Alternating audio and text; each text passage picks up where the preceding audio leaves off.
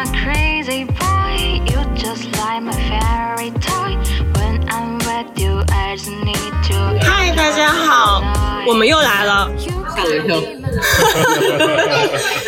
今天老朋友十一同学，十一同学干嘛？干嘛啦？好好好，以及瓜子同学，对对对，瓜子儿啊，但是这个栗子发不出儿化音，也就无所谓了，瓜子也可以。大家好，怎么我现在很爱他了？经过了这个我上一轮。们精神的交互，再偏一点，OK，谢谢。别说你说出来那味儿就不对，怪，谢谢您。啊就行了。收到了，别别别别这说，这这这这收这个就可以。好的，哦，我们这个手机支架。屡对，次想要被每人收次走，想被收走。我贝哥以后买一个支架了。像对要买一个随身随身的支架，嗯，买那个麦克风，就是那个再说哦逻贴辑，在这里的再说好吧，差生文具多。没有没有，希望我们这个粉丝暴涨，然后广告商找到我，然后就可以买人，买三个，就买最起码买三个吧必。须的，嗯，三个起，三个起。OK，今天新的话题，呃，我想一开始就来问，对于男生来说，啊，怎么样的一个状态，怎么样的一个女生的状态，或者是怎么样一个你自己的状态，才是可以进入到婚姻生活状态？OK，对于我自己来讲，我觉得首先得满足物质条件，嗯，才对于我来说会进入婚姻。什么样的物质条件呢？就是在一个城市，你定居了，means 你有房，然后车这个东西，呃，可有可不有，有更好。这是你的条件的情况下，对方的条件就是他在经济上不需要你为他帮扶什么，他可以管好自己。这是我的一个最低限度，就是不需要我去帮助他，他可以管好自己。当然，我不祈求对方可以给我带来什么。在这种条件下，我觉得如果两个人感情非常之合适，并且互相对于对方的家庭没有什么很大的阻力，那都可以考虑，就是往结婚上面去考虑了。我觉得有点像是你们，嗯，不需要为了感情以外的别的事情进行考虑，对对对，就是说，你可以关注在你们两个的感情是不是合适。是对于我来说啊，嗯，结婚是跟爱情会是可以去划等号的。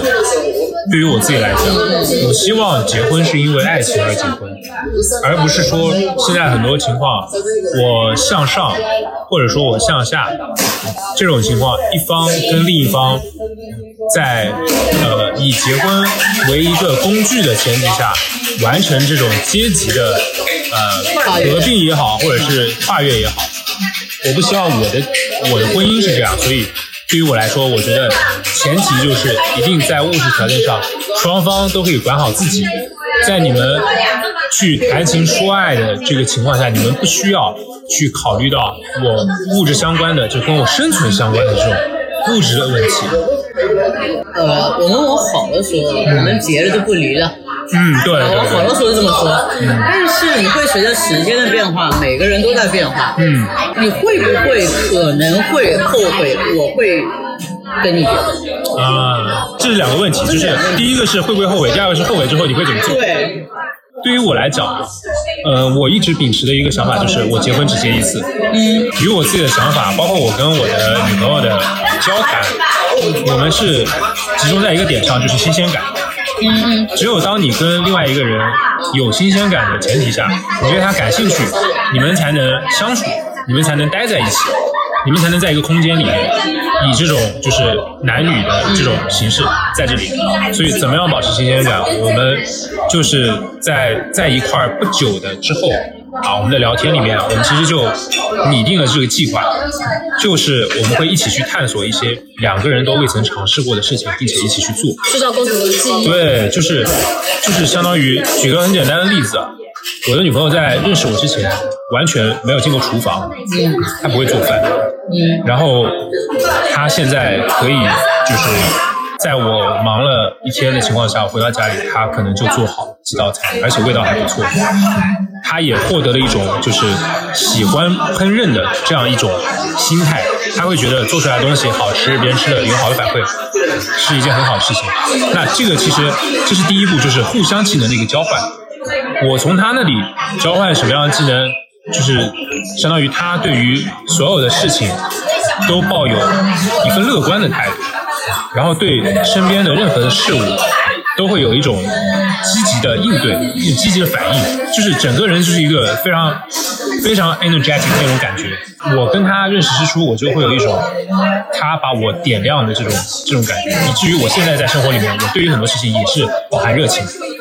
我具备了一种可以输出热情的能力。我觉得这个是第一阶段，就是两个人互相之间一些特质的交换。然后第二个就是我们会一起去做一些双方都未曾尝试过的事情，比如说最近我们就一起在学路冲，然后之后我们可能一起要去学滑雪，就我们会一起去做一些新鲜的尝试。这些尝试呢是比较呃明确的点，那么也是一些比较单独的时刻。还有一些持续性的，我觉得可能就是两个人去读同一本书，然后去做两个人之间的这种读书之后的分享。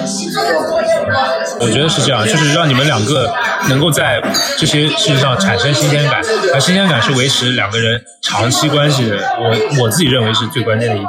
至于刚才说问到会不会后悔，我觉得如果我一直按照这个计划，我们两个去实施，我应该是不会出现有后悔这个想法。确实就是在一开始的时候都会有这么个想法和打算，但是随着时间可以会有那种分歧的点出现。可能连想法都不想去实施。对对对，或者说还有就是你在，比如说我们两个说你结婚五年以后十年以后，你又遇到了一个非常能弥补你的一些缺点的一个人的同时，他可以在很多方面帮助到你，就比如说在你的工作上也帮助到你，在你的生活上也帮助到你，在。嗯，那就是实打实的帮助。就因为其实说实话，我们当人到了四十差不多的时候，你是不需要有那么多情感上的。那那个时候，如果出现了你，会有后悔吗？会有恻隐之心的，对会后悔？对，这个我觉得我可以回答男。生女生都会有。我觉得我可以回答，嗯因为在我跟我现在这个女朋友认识的那个当时，就跟她在一起当时，跟她的可以说竞争对象，嗯她的竞争对手，就是一就是一个在工作上可以帮到我很多，嗯并且在我之后的工作上给我就是提升上限的这样一个女生，包括她的呃沉淀也好，她的家庭也好，她的个人能力也好，可能都是就是整个人的六边形比我大那么一小圈的这样一个人的存在。但是我跟他之间呢，没有那份爱情，所以我觉得于我自己而言，这个可能就真的是因人而异。很多人想要得到这种帮助，但于我自己而言，有爱情的情况下，我的优先永远是爱情。那么我跟我的另一另一半就是不断的维持这个新鲜感的情况下呢，我的爱也永远只会在他这里。但是，但是我觉得大多数人来说啊，嗯。后悔这种事情一定会存在。嗯。只是说他们会有不同的维系点。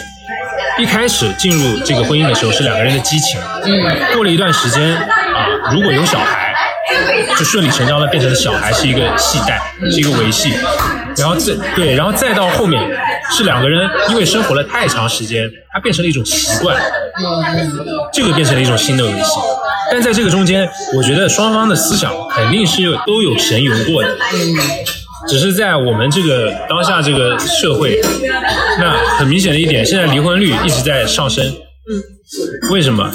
因为我们现在这个社会跟呃，可能十年前、二十年前、多少年前，慢慢的在开放、在开化。诱惑太多了。对，所以是可以明确的就是说，这个东西一直存在，大家都会神游。嗯只是说以前因为道德约束，因为社会的约束，没有人去付诸实践。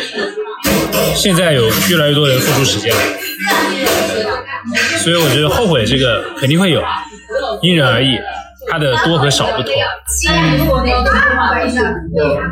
例子已经完全转为听的状态。就是婚姻这个话题，没什么感觉。你是一个不婚主义者。他不是不婚主义者，不是，我不是不婚主义者，对。哦我也不是绝对的丁克。对，哦，他只是觉得遇到了就就 OK 没有关系哦，但我是坚定的不婚主义者。哦，对，这我能感受到。嗯，那你为什么会对这个话题很有兴趣？我？然后对。啊，你一点反应都没有，我都会反应来这个答案。我觉得，我觉得你是会经历这么一件事情的人，反而实际他不会经历这么一件事情，他对他保有好奇。我不会经历，所以我更好奇所以我更好奇这个事情。然后他你觉得经历就是我经历就好了？我经历就是事情来了，我去解决就对对见招拆招不需要有这么多前期的了解，那我会很好奇，我就是觉得很神奇。好奇才会有话题，嗯，我经常跟大家说，感情都是来源于未知。嗯，对，我对你的未知，你对我的未知，然后也是一个找破绽的过程，破绽才有趣嘛。我好像是，我也跟他讲过，就是我希望完全透明。那是后期的事情，我们现在说前期的也也不是后期，就是前期。前期。因为我觉得这一点啊，就是在我身上，对对方来说其实会蛮恐怖的。嗯，就我想知道他的所有的，呃，就是不是行踪，我我想知道他所有的历史事件，然后他这个人他的思想怎么样这样形成，他经历一些什么，然后他现阶段他正在经历什么，他现在的想法是一个怎么样的，他现在对待事情是怎么样一个处理方式，然后去推断他未来。在一些事情或者怎么，他会怎么样去处理？他会变成怎么样一个人？嗯，我觉得如果我跟一个人真的要一直在一起，我就会有这种想法，我想要知道所有的这一切。预判他的预判，他是不是害怕失控？对，就是我想要在控制里面，但是明面上啊，我在感情里面我是完全给对方很大空间的。嗯，我我发现我跟他真的好像，因为我我不选择进入起那个关系，还有我的点就是，我看我是控制，对，那在在这一点，我觉得你就比我明智很多。就是我你就知道，你知道你控制不了，但是你又想对制。，那我就还不如不控制。啊、我对于我有没有小朋友也是一个道理。我跟我妈说，我可能四五十岁，我可能会考虑有小朋友，但那个时候就是可能心态没有像现在这么嗯，拧巴了，不会那么去控制他。那个时候就无所谓了。对，突破了。但是现在的话，我也觉得，我肯定会想着控制。那我工作中我也想着控制，我甚至想着控制我上司，对吧？我甚至想着控制我老板。对，但你自己知道的时候，你可以选择不去做，这就是我。但有些人会知道你这样的，对啊我就做了控制自己。然后我做了之后，我又发现，在这个控制的过程中，接触到很多我难以接受的信息。对，然后你就很难过，是不是？对，所以他就会那天找我。所以这个真的主就要是就是在自虐呢。嗯，主要是不喜欢失控的感觉，嗯，自己的命运还在掌握自己手上的。但我现在很自私哎，但我最近，我最近是在跟自己和解啊，这个东西。嗯，因为前段时间我跟我女朋友就是经历了一次吵架，就我跟她讲了她那个社交软件那个事情，就摊开讲的。然后那次之后，我们又深入的聊了一次。然后说呢，我大概给他表述的意思就是，我对于现在我跟他这段感情呢，我会呃全身心去付出，如果没有结果，那也只能这样了。就是我不去控制这个事情的走向，我不去完全有把握的，就是因为原来我一直想要说对方做什么，我去预判他，然后我提前做好准备。嗯。但其实现在想想，我经历的那些失败的这种关系啊，往往都是我很轻易的实现了这个操作，然后实现这个操作之后，就是感情它不是未知的，嗯它就没有意思。嗯，还是未知，对，还是未知有意思，所以那次我意思的。才能激发探索欲。对，我就说我反正就付出我自己的，然后最后我们如果能有好的结果，那最好，嗯，很好。如果真的没有，那也没有办法，我就选择去完全的相信他，之后会往我们两个好的这个方向去走。那现在看来确实是这样。对，我觉得也是蛮神奇的。可能有时候你真的做出那个决定，信任给到对方，才会有更加两个人就是往好的方向更真诚的去对待。第一次见你还没有那么忐忑，我的心情没搭上那辆快车。那你在感情中，你想要被控制吗，栗子？我觉得有一部分吧，就是我想被控制，不是不是，就我觉得想控制人。不是，就一半一半。就比如说，我会一半一半就抵消了吗？就你可以跌，但你不能太跌。比如说，他可以照顾你的生活，但不能在哪里？控制你。就比如说，我会想要听到一些我想听的见解吧。人生建议，对，但这个东西是可控的，但这个东西不是说你明天想穿裙子，他非要你穿裤子，差不多。对，这种感觉能感到。而是说你现在这个工作或者事业有一转折点，他给了你一套建议。对，所以你能理解我说的精神支柱吧？我知道，我知道，我不是练习生吗？感情还是很有趣，很有趣。那你这个也不是被控制呀，对你这个跟控制没有你这个只是希望对方能够实现一些功能性，对你这个还没有说控制和被控制。只是满足你的某种需求。功能性。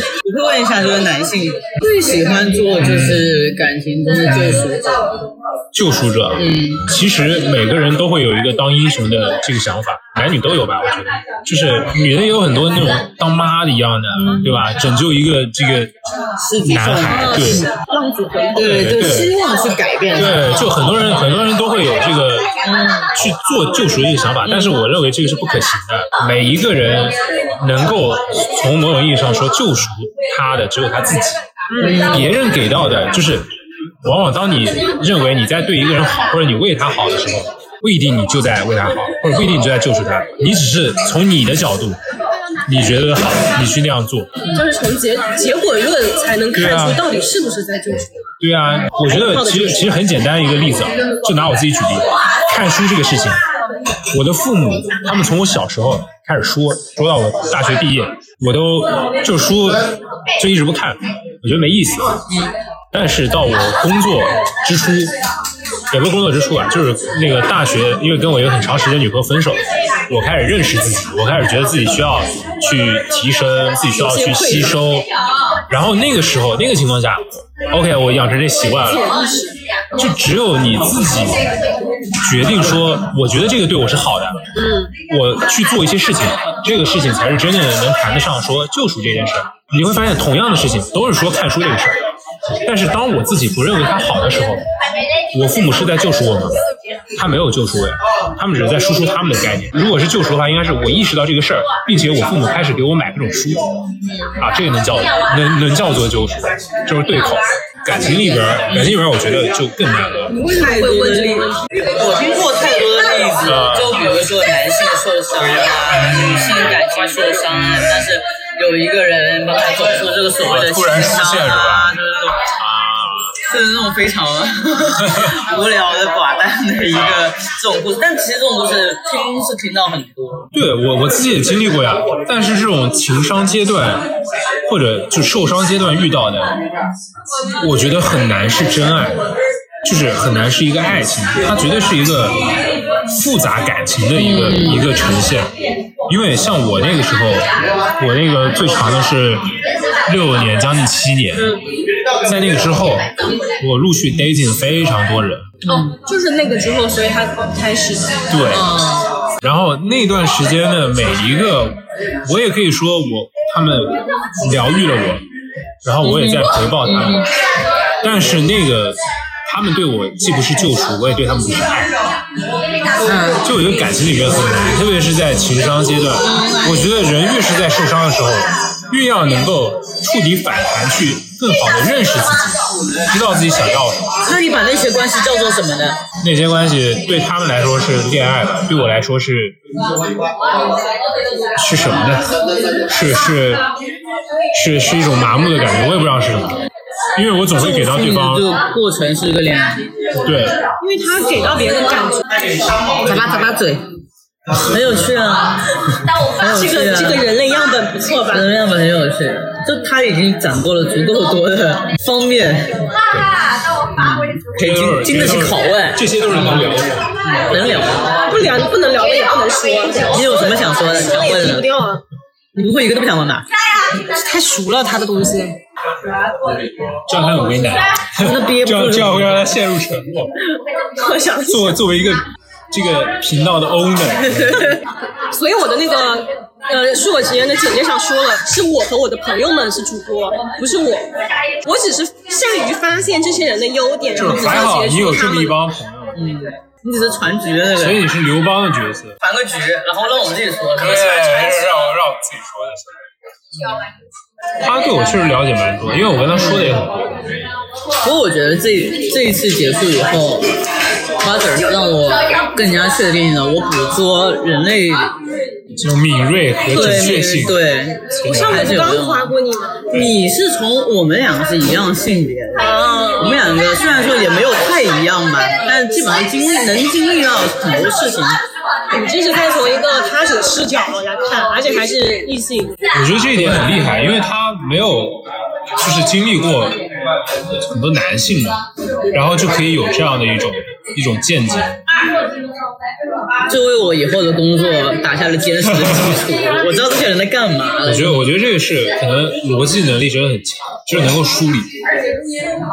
其实很多时候我们在人际交往里面也是逻辑的，嗯，一个人做什么事情，他肯定有一些原因，对，有些人搞清楚这个原因，然后你就知道啊，他为什么会这样做。只不过在在今天我们就是可能这次或者上次聊之前，你没有得到一个来自于这个群体的确认。对，是的，那就是只真的只是之前感觉他做这个事情，然后再用逻辑倒推回去，作为一个人的逻辑倒推回去，因为我隐隐的觉得可能是是应该是那样顺下来的。然后实际告诉你确实是这样。应该说，我我具有能够做正常男性的这个能力。嗯，这也不是谦逊，是应该比较求实吧，就是跟现实，我可能基于现实，嗯，不会讲太多那种。你说到这个，我前几天跟栗子说，我说不是说你要都会做，你要会，但这个会不一定会去做，做只是最后的一个行为而已。你前期的会，它是需要很大量的积累的。对对，就是当你真正需要做的时候，你要需要拿起那个会去你要有这个调动能力对，去调动那个最后做的那个行为而已。对，像我们刚刚说的这种基本盘啊，就因为他们都不具备这个能力。嗯，你问他一个正常的男人应该是什么样的，他可能给出来的就是这是一个很错误的标准，或者他意识里面的一个标准。但是现在我觉得应该越来越多的男生是在往对是在往好的方向去发展，但是也容易矫枉过正，因为现在网络这个环境太容易站队了。对，好的包括我最近就是我听那些歌啊，他们有时候有点过分的强调男女对立了。对男女对立，就是他们可能他们在讲女权，在讲女性主义，但是往往讲这个时候会伴随着对男性的贬低。对，我觉得就是可以去客观的描述事实，但是呢，作为一个就是媒体啊，或者这种你的言论，你不能这样引导。会会带有煽动性。嗯，当你从你自己的这个角度就是带有偏向性的时候，你很难去传达一个中立的概念。这就是我们经常说我们是平权。虽然我说我一直很讨厌，也不是讨厌，我说不喜欢男性，只是因为他们让我的警惕性提高了而已。我只是会觉得说你们没有办法跟我感同身受，所以我会对你们有一些警惕感。像我说我不喜欢艺术家，我我不喜欢高校老师，就是我对你们有警惕的感觉。就一上来我听到你这个标签，我会先紧张一下，因为但是我没有说来歧视，对我不是。你看我周边，我跟男性相处的巨好，我跟男领导啊什么男同事都非常的相处的非常的融洽。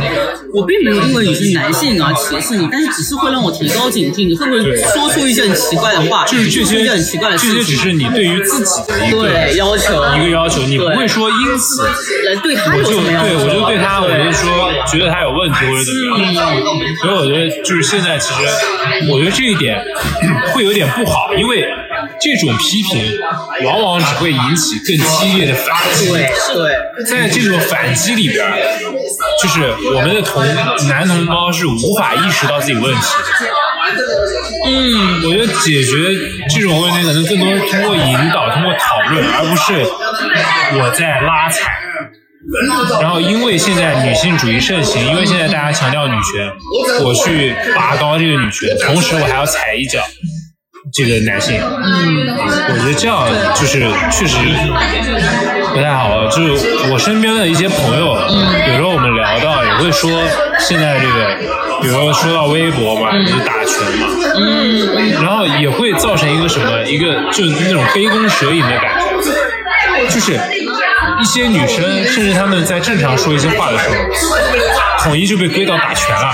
对对然后一打拳，这个不是一个单项嘛，就会有人去兑现，对对对对对，就变成炒成一锅粥。然后其实对于女性意识的觉醒也好，对于对于女权的科普也好，对于所谓就讲平权或者讲男性的问题也好，没有任何帮助。对只是在不断的激起一层一层的浪，然后这个浪还是在原地打。对，除了吵架而吵架，对啊，只有口嗨。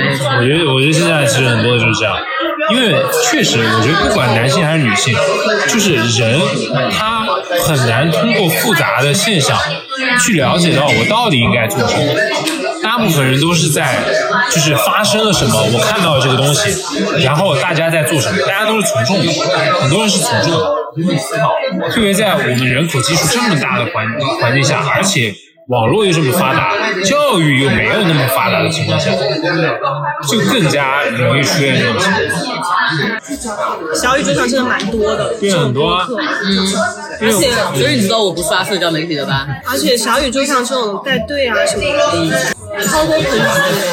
我现在就是小宇宙上面，我有时候会听一些那些就是什么新新的那种，然后比如说一些女女生星座的播客，嗯，然后或者是一些男男女女几个人星座的播客，他们可能在最初的几期就会去挑那种就是女性向的话题，然后挑对立，对，因为小宇宙上女性群体居然，后总会有人去支持他们。很多都是自以为是女权主义者，对对对，就是对自己定位不清的那种。很容易被带节奏。然后，然后这种节奏一带，他们就是相当于就会在什么几分几秒的时候说啊，真是这种情况，这是我最讨厌的什么时候，就会有这种类似的评论。你也发现了，我觉得，我觉得啊，与现实无异。但其实说实话，就是因为我是不怎么玩社交媒体的，我把社交媒体要么就当我一个发疯的一个口子看，我有社会现象我也不去看。但其实我关当我关注线下的时候，发现线下没有那么多奇葩的人。对，我周网上奇边葩多。对网上真奇葩多。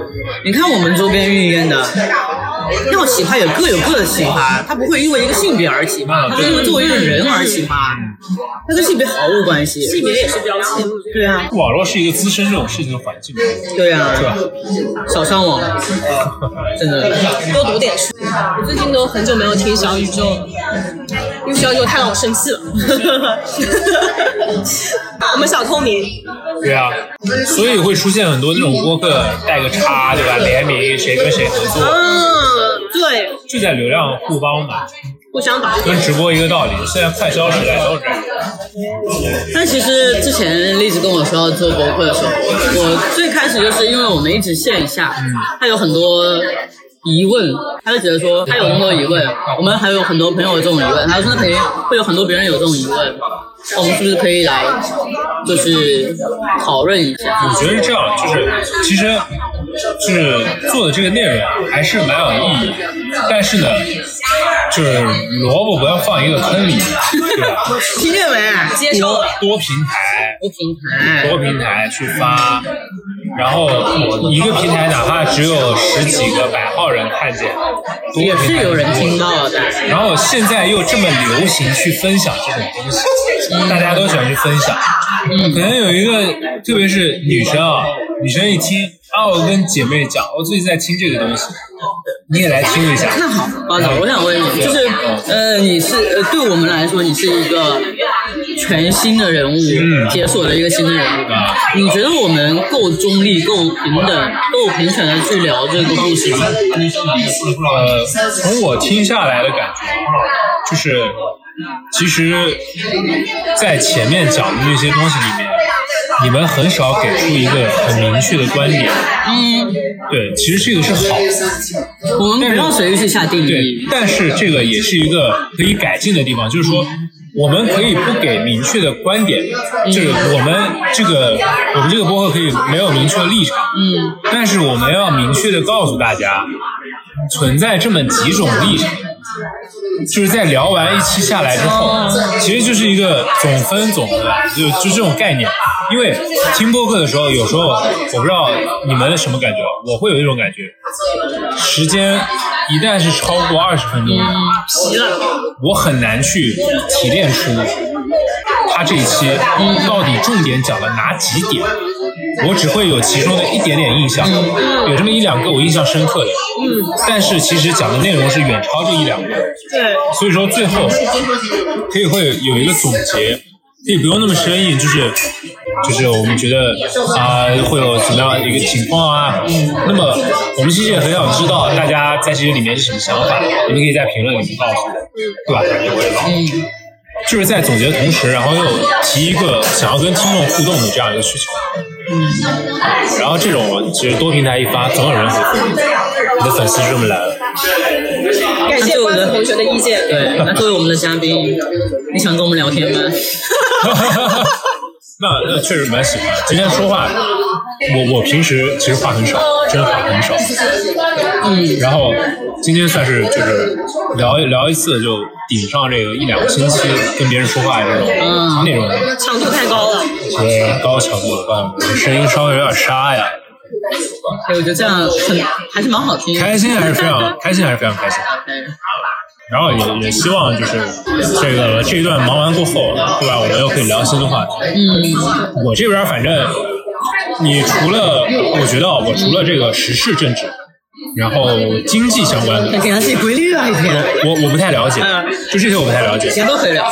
呃，军事也不太了解，呃，聊历史，聊文化，历史文化，然后特别是饮食，饮食他很会吃，很会。饮食相关的历史文化，或者聊音乐，怎么办？跟我们都很配耶。没办法呀，只能是常驻嘉宾了。真的，我我希望你加入。这些我都 OK，这些我都 OK。然后可能当我们有一定的体量之后，我们可以聊更加就是相对来说竞技的话题。嗯，啊，这上面咱也是做过很多研究的，真的是研究，不是那种流于表面的这种体验。对，之前还想说，嗯，以后有机会的话，可以给他开一个课，就是怎么教男生追女生。哇，这种课真的可以全套的，就是从初始你怎么认识，然后到你怎么怎么接触，然后到你怎么在一起，然后怎么相处，然后怎么延续这份相处。听上去很像那种网上流行的 PUA 大师。那那那那不一样没有没有，我只是举个例子。对，就就像这种，但是但是正儿八经的，正儿八经的做一个正常男人，对对对对，好像还没有这样课哎。确实这样。因为他们觉得他们自己是正常大家都。觉得自己正常，对他们都觉得自己你如果弄这么一个课出来，他们会骂你傻逼，你，他们觉得你有病。然后做课程研发，商机哎。但是这种课程，你的标题绝对不能是说教你如何成为一个正常的男人，一定是说如何在基本盘中脱颖而出。你是懂流量的，取标题的。对对还有说什么什么几招教你成为那个什么什么什么什么中最突出的那个，对吧？就像这种，其实播客可以不限于形式，不一定要做。其实往短视频上面也可以做，就讲一些精彩这个。确实是我们之前有想过，逐步开始思考更多的形式呈现。因为一开始的时候，我们真的就只是单纯聊天。娱乐精神，但是，但是我觉得你们这个东西确实也值得更多人去听。好荣幸啊！感谢您的认可。荣幸啊！他一开始想弄这个，我是很支持的。嗯，其实我们前面几期有很多的金句。嗯，好的，我觉得我某种程度上能够跟女性嗯有很多共鸣，或者说去就是了解很好的对待，就至少不让女生讨厌。嗯，就因为我姐是贯穿我这个成长历程的一个人，啊，我跟她从小一起从小一起长大的。就是有一个重要的女性角色。对，从小一起长大，然后又因为我家其实思想，我觉得是不开放，有很多成就观念，包括我妈，就是有那种传统女性，就是什么三从四德这种概念。但是我跟我姐就是一个很好的交流，我们会把家里说到这种信息，然后我们两个一起把它否定掉，嗯嗯，然后然后去跟现实的社会结果。对抗，蛮好的，亲姐姐，了解。啊，那也很好，跟从小一起长大，这样的声音才对。碰一下，碰一下。那好吧，今天我们差不多就到这里了。那进入我们很久都没有的分享环节。瓜子儿同学有什么想要分享的吗？他在找，对，他在找歌单。